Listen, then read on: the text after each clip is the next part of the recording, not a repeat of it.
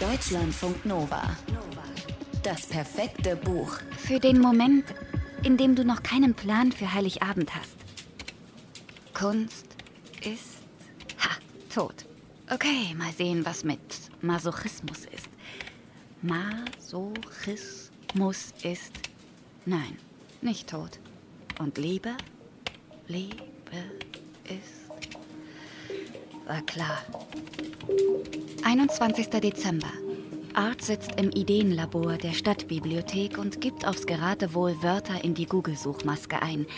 Er will herausfinden, bei welchen Wörtern als erster Eintrag ist tot erscheint. Art schreibt an einem neuen Text für seinen Blog Art in Nature. In dem Text soll es eigentlich um die Wintersonnenwende gehen. Viel Zeit bleibt ihm dafür aber nicht mehr, denn die Wintersonnenwende ist heute. Und der Raum, in dem Art sitzt, ist voller Leute, die irgendwas machen. Ein paar von ihnen stehen in der Schlange für einen der fünf Rechner, die noch funktionieren. Aber Art sitzt wie festgewachsen vor einem der altersschwachen Bildschirme und sucht Wörter. Er säße jetzt viel lieber zu Hause an seinem eigenen Laptop. Laptop ist aber leider auch tot. Bei Google und bei ihm zu Hause. Charlotte hatte den Akku wie einen Diskus durch die Wohnung geworfen, nachdem sie ihn aus dem Laptop-Gehäuse geschraubt hatte. Und den einzigen Schraubendreher, mit dem Art den Akku wieder einbauen könnte, den hat jetzt Charlotte. Und die ist weg. Dieses Mal vielleicht endgültig. Okay, ja, schon. Sie streiten oft.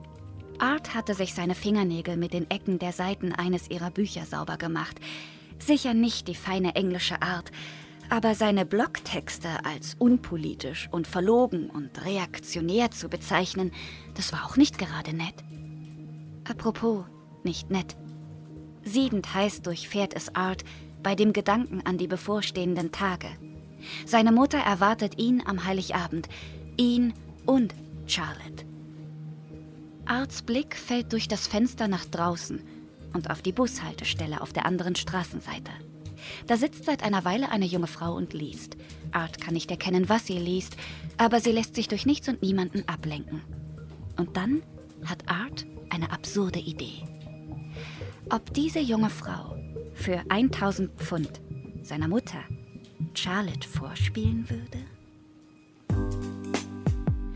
Winter heißt der zweite von insgesamt vier Jahreszeitenromanen von der schottischen Schriftstellerin Ellie Smith. Winter kann unabhängig vom Herbst, Frühling und Sommer gelesen werden. Wer sich aber auf alle vier Teile einlassen will, wird auf schöne Verbindungen stoßen. Also, der Winter. Das dunkle, kalte Ende von einem davor. Die Zeit, in der der dunkelste Tag im Jahr liegt. Die Wintersonnenwende. Und auch die Zeit, in der Erinnerungen hochkommen, die man lieber unter Verschluss gehalten hätte. Nicht zuletzt wegen dieser einen Sache. Wegen Weihnachten. Drei Tage nachdem Art die lesende Frau in der Bushaltestelle angesprochen hat, sitzen er und sie sich tatsächlich in einem Zug gegenüber. Sie sind unterwegs in den südwestlichsten Zipfel Englands. Für 1000 Pfund spielt sie drei Tage lang seine Ex-Freundin. Lux, so ist ihr richtiger Name, nimmt sogar ihre Piercings aus dem Gesicht.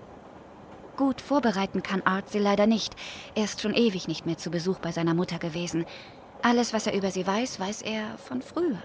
Dass sie Unordnung nicht leiden kann, dass sie überhaupt sehr streng ist und ihren Sohn für zu sensibel hält. Lieber erzählt Art von sich selbst, von seinem Job als Profisucher nach Urheberrechtsverletzungen im Internet. Seinetwegen verklagen Anwälte Menschen. Selber schuld, sagt Art.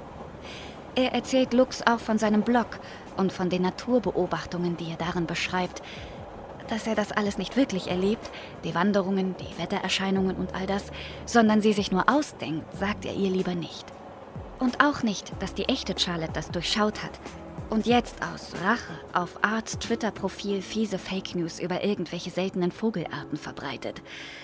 Naja, Augen zu und durch. Irgendwie. Lächeln, essen, Quatsch reden. Das ist Arts Plan. Aber Art hat die Rechnung ohne seine Mutter gemacht die ist jetzt anders. Und er hat sie ohne Lux gemacht. Ein Mensch mit diesem Namen bringt Licht ins Dunkel. Deutschlandfunk Nova. Das perfekte Buch.